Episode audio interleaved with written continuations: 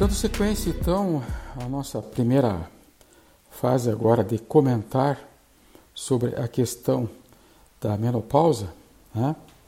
é, aqui nós estamos tendo, na realidade, uma, é uma sequência lógica das todas essas medicinas unidas para explicar um ser humano. Já pensou, então, essa, essa história de ficar dividindo o ser humano como se fossem fatias de bolo? É, é muito complicado. Vocês, por exemplo, o, o podcast que eu falei sobre fígado né, e a deficiência do sangue em relação à, à medicina chinesa, né? É, é aquilo lá é a dinâmica energética dos pacientes. Quando eu falo, então, esse é, é tal da medicina chinesa. Quando eu falo, então, da homeopatia, também é um todo. As pacientes vão ter sensações. Por exemplo, vocês pegam uma paciente e dizem assim, doutor, eu me sinto como se eu estivesse explodindo por dentro. É uma sensação. É, eu, eu, tenho a sensação que eu, que, eu, que eu começo a esvaziar e começo a tomar espaços que não são meus. É outra sensação ligada aos funga, à família fungi. Né? A doutora tem a sensação que eu estou sendo comprimida, exprimida, é como se estivesse dentro de uma de, de, barras de ferro. Tudo isso são sensações, gente, que aparecem e, e, e individualizam o ser humano que está na sua frente. Individualizam. Ah, mas todos eles têm os mesmos sintomas na menopausa. Não, não concordo não. Pode ser a, a tradução fisiopatológica né, dos sintomas de desequilíbrio dessa relação dos hormônios. Mas cada indivíduo tem uma sensação, gente. Pode ficar tranquilo. Doutor, eu tenho a sensação que eu estou flutuando e que eu estou confusa, que eu não sou eu. Dá a impressão que eu sou outra pessoa. Então entra em outro tipo de família de, de plantas em que você vai orientar sua paciente a tomar tal remédio homeopático de acordo com o miasma que ela está se apresentando na sua frente. Né? Bom, não vamos entrar a fundo nessa parte, eu posso, de repente, numa outra condição, falar só sobre homeopatia, como já foi é, sugerido aqui, né? mas é, vamos dar continuidade ao nosso assunto chama chamado menopausa, ou climatério, ou fogacho. O que mais incomoda as pacientes é o fogacho, mas ele não, não é um sintoma único. A paciente que tem é, é, menopausa, ela normalmente ela se refere a um estado de instabilidade emocional, com motivo ou sem, tá? Elas se referem a uma questão de constipação intestinal. Então, a constipação intestinal na mulher está altamente ligada à alteração da produção hormonal por ovários e por, esse cérebro, tá? Vocês têm lá hipotálamo, hipófise, né? Ou esse hipotálamo, hipófise está dividido em dois, né? Em que produzem os, o FSH e o LH, que um tem mais tendência a produzir os hormônios masculinos e outro feminino. Aí vocês têm é, nesse, nesse, nessa sequência né, a questão da fadiga da mulher. Então ela transpira e se acaba. Cansaço físico. Aí vocês vão ver lá na frente que a pressão arterial também, com a diminuição do, do, do, dos estrógenos da paciente, também vai aumentar. É, a produção de óxido nítrico, é esse aí que é comprado aí no, no paralelo aí na internet aí, óxido nítrico, nitrato de potássio. Isso aí é uma das maneiras que eu trato minhas pacientes no consultório. Faço soro com nitrato de potássio para, junto com a ingestão de arginina, é clássico na, na, na, na dinâmica da, da reposição hormonal da mulher, é clássico isso, em que esse óxido nítrico vai fazer uma hiperoxigenação no corpo do paciente e vai trazer muita quebra de ATP, muita liberação do ATP, que é se traduzido em é, é, aeróbio é, e anaeróbio. Então, você vai ter a produção de 37, é, quilo, 37 é, unidades no anaeróbio e outro 2, 3 no anaeróbio. Então, ele aumenta muito o metabolismo aeróbio do paciente e é usado muito em academia por causa disso, porque dá gás. Né? Mas voltando, então, a falar sobre os sintomas dos pacientes, um dos sintomas mais que mais aparece é a questão do da osteoporose, né? Osteoclastos e osteoblastos não funcionando direito porque tem um cálcio aí solto que não penetra no osso. Porque justamente está faltando o fator hormonal. O fator hormonal é que faz com que esse cálcio não vá para os rins fazer cálculo de rim. Ele vai para os ossos fazer a sua função. Osteoclastos e osteoblastos. Né?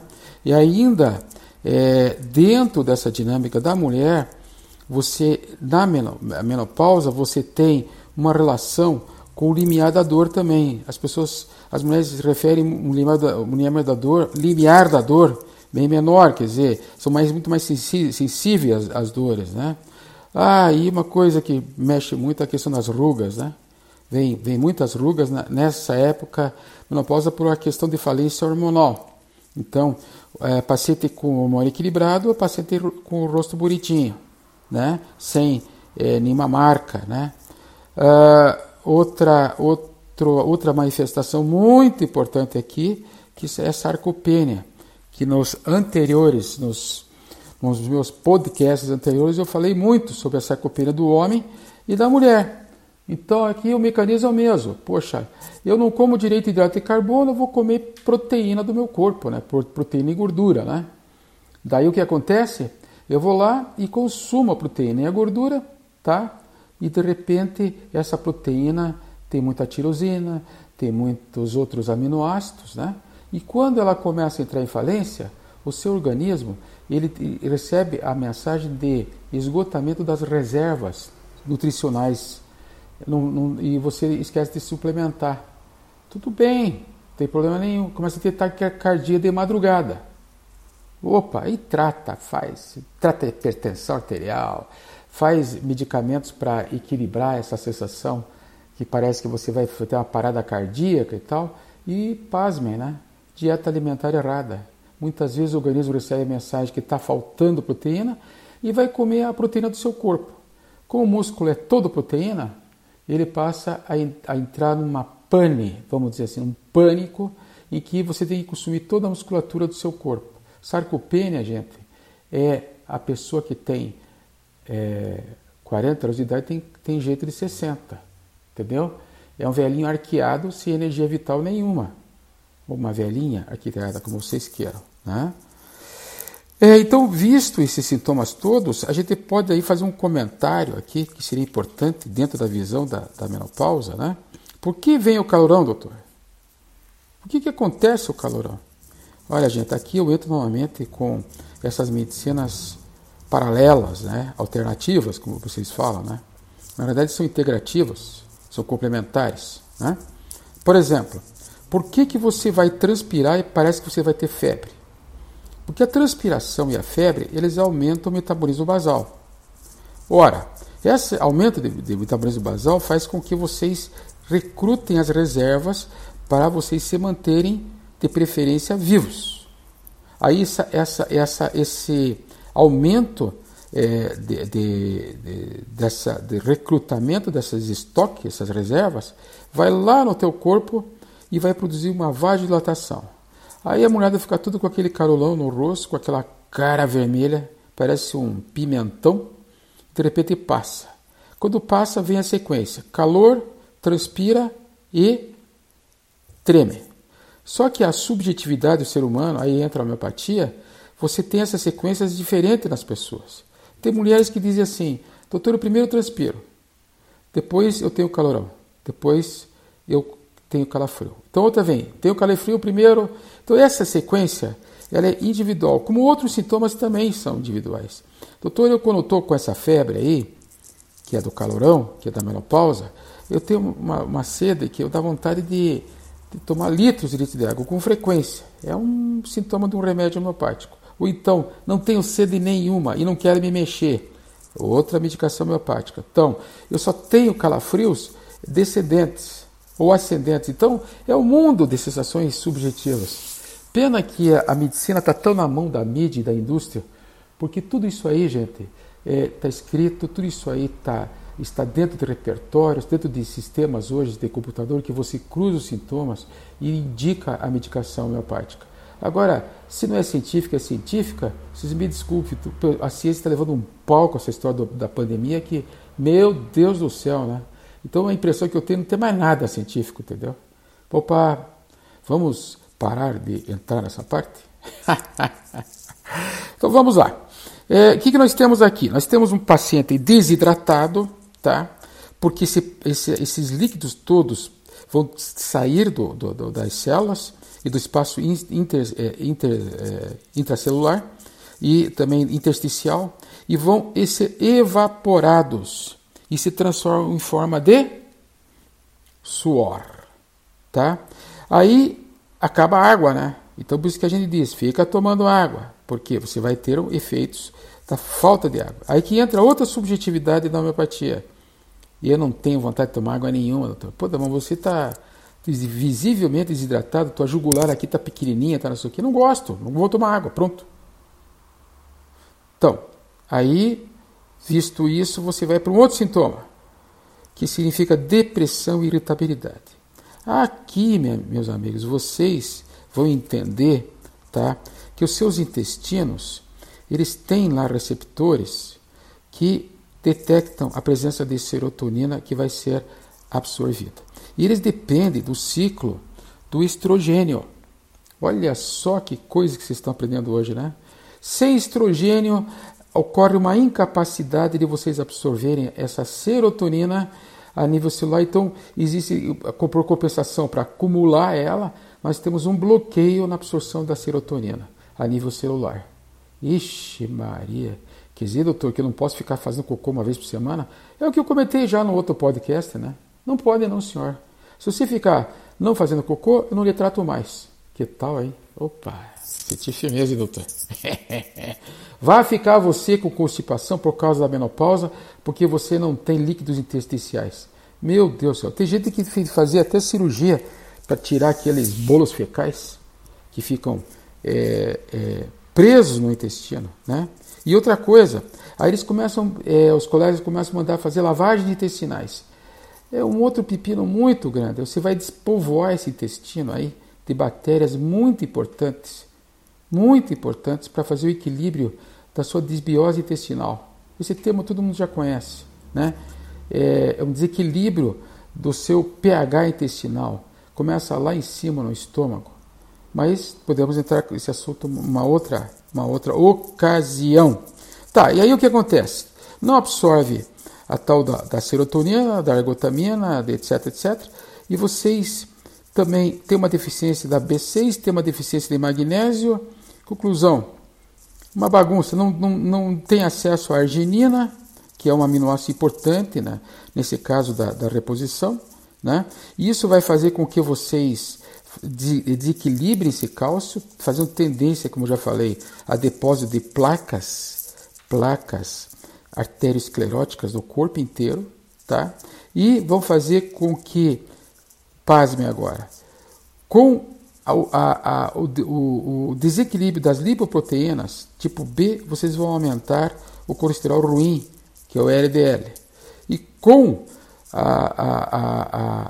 o lidar mal com as lipoproteínas A, vocês vão ter uma diminuição do HDL, que é o, o colesterol bom. Então, se vejam por aí que nós já estamos caminhando para quê?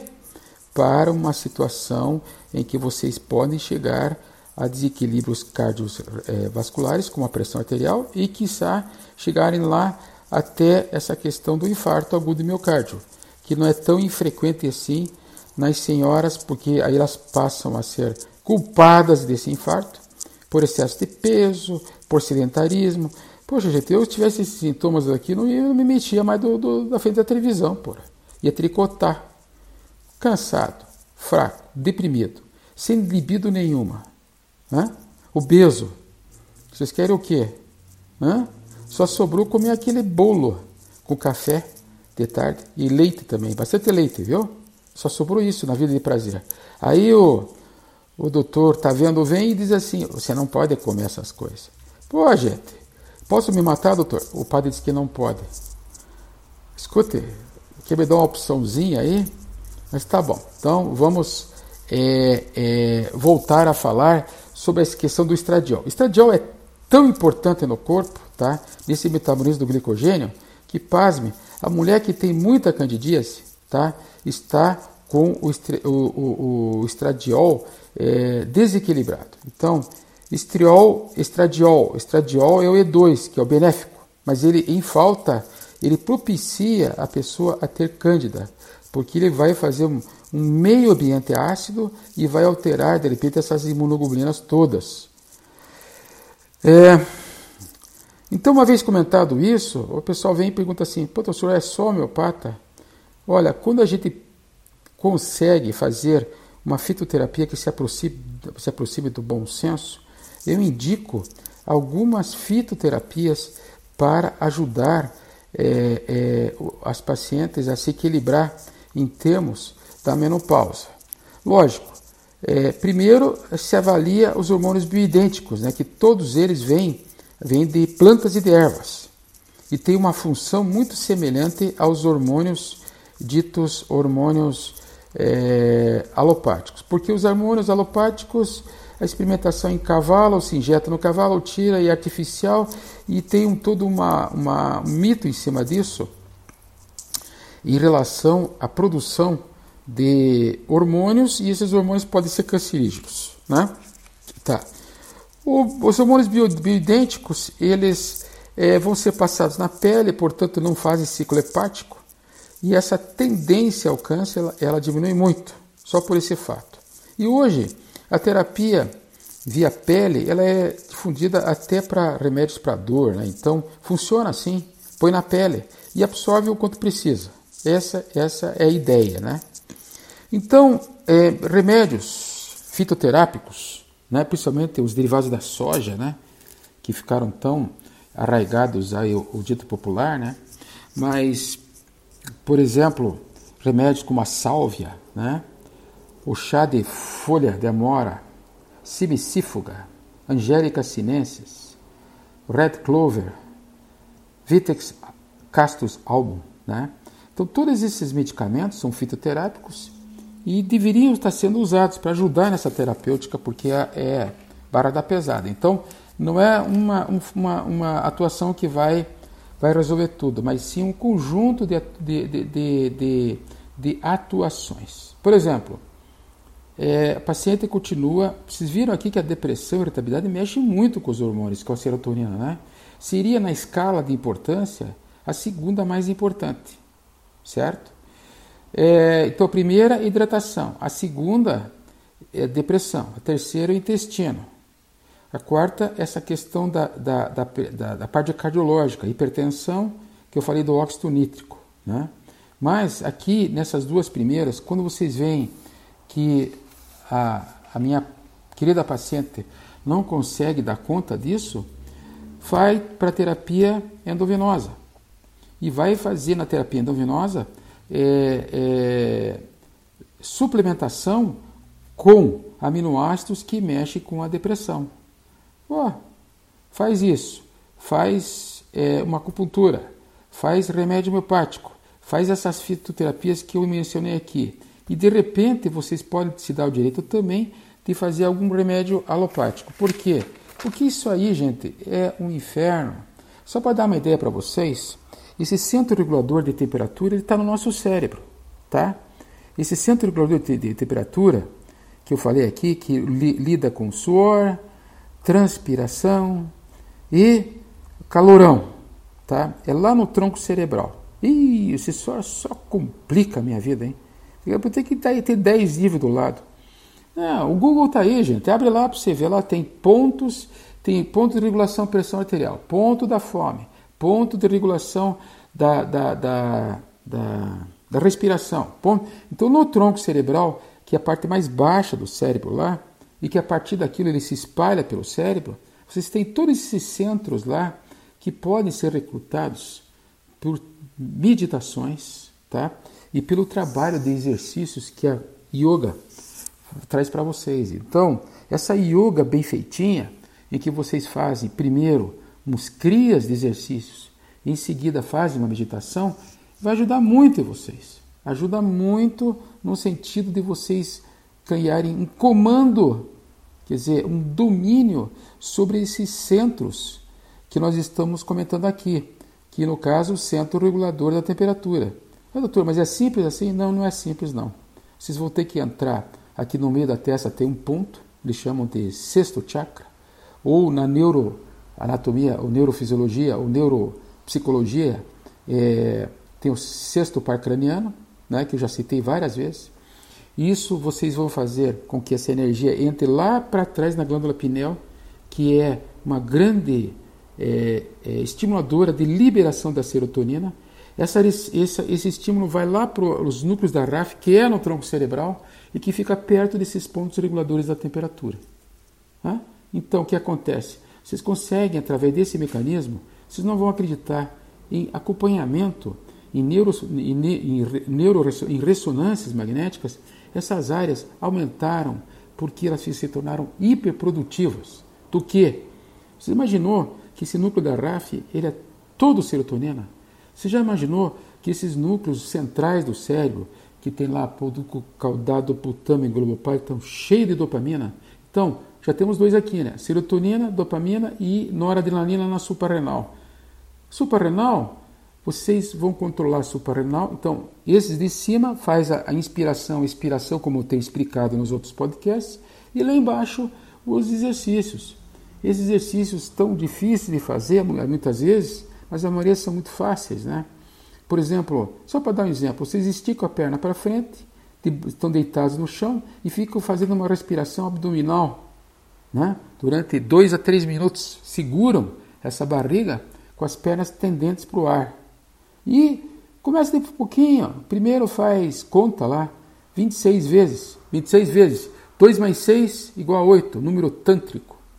Aí depois das 26 vezes vocês passam para um minuto. Depois, quando vocês verem, daqui a pouco vocês estão lá com 2 a 3 minutos fazendo esse movimento abdominal que vai ajudar vocês a fazer cocô, que vai ajudar vocês a, a fazer a respiração, que faz, vai ajudar vocês a controlar a, a, os hormônios produzidos pelas, pelos dois ovários e útero, que vai fazer vocês fazer com que essa depressão seja controlada a nível de serotonina, ergotamina e etc. É mágico, né, minha gente? Isso aí é praticamente mágico, né? E agora eu vou passar para vocês um exercício, tá? Que é feito especificamente na yoga, tá? que é. Eu queria que, se vocês quiserem, de repente anotassem aí, e para vocês fazerem, as mulheres com menopausa, fazer isso aqui todo dia. Então, senta sobre o seu tornozelo direito. Senta sobre o tornozelo direito. Estenda a perna esquerda para trás, sem dobrar o joelho. Sem dobrar o joelho. Então a perna, é, o tornozelo direito está dobrado e a perna esquerda está estendida para trás. Incline a cabeça para trás. Incline, arqueie essa coluna o mais que puder para trás. Dobre os braços e coloque os cotovelos bem próximo das costas. As mãos devem estar na altura dos ombros, com as palmas para cima. As mãos devem estar na altura dos ombros, com as palmas para cima. A respiração é longa e profunda Tenta ficar nessa posição o máximo que puder. Começa com um minuto, depois vai para três e de repente por cinco minutos. E depois relaxe um pouquinho o corpo e façam do outro lado o mesmo exercício. Vê? Simples assim. Hum. Lógico que a, a, a yoga, a Kundalini Yoga, que no caso eu faço, é, você tem 5 mil exercícios. E cada cria, ele tem 4 a 5, até às vezes 19 posições. Né? É, então, essa, essa é um resuminho do resuminho do resuminho, para vocês fazerem em casa. Tá? Para vocês terem acesso a esse tipo de, de intervenção em casa. Isso vai fazer com que todos esses sintomas estejam envolvidos nessa manobra dentro da visão chinesa. Lógico, lógico, né? Que vocês não vão acreditar que só isso é suficiente, como eu falei, né? Tá? Isso aí não é. Por exemplo, você pega um paciente com diabetes, né? Tá? Ou então pré-diabético, com hemoglobina glicada alta, albumina alterada, frutosamina alterada, lipoproteínas alteradas. Né? E você vai ter que entender que esse paciente ele é, está uma, um pé na diabetes, mas não é a visão da diabetes nesse caso, é o excesso de radicais livres no sangue que está propiciando as glândulas dele ficarem inflamadas. E uma delas é o pâncreas que vai começar logo a entrar em falência na produção de insulina. Ótimo, excelente. Está aqui o exercício. Por favor, comecem a introduzir isso na vida de vocês. Todo dia façam isso, viu? Esse exercício aí. Né? Então, repetindo, meu nome é Paul Robert Joseph Jacobi, sou médico há 40 anos, exerço todas as especialidades que eu falei para vocês, né?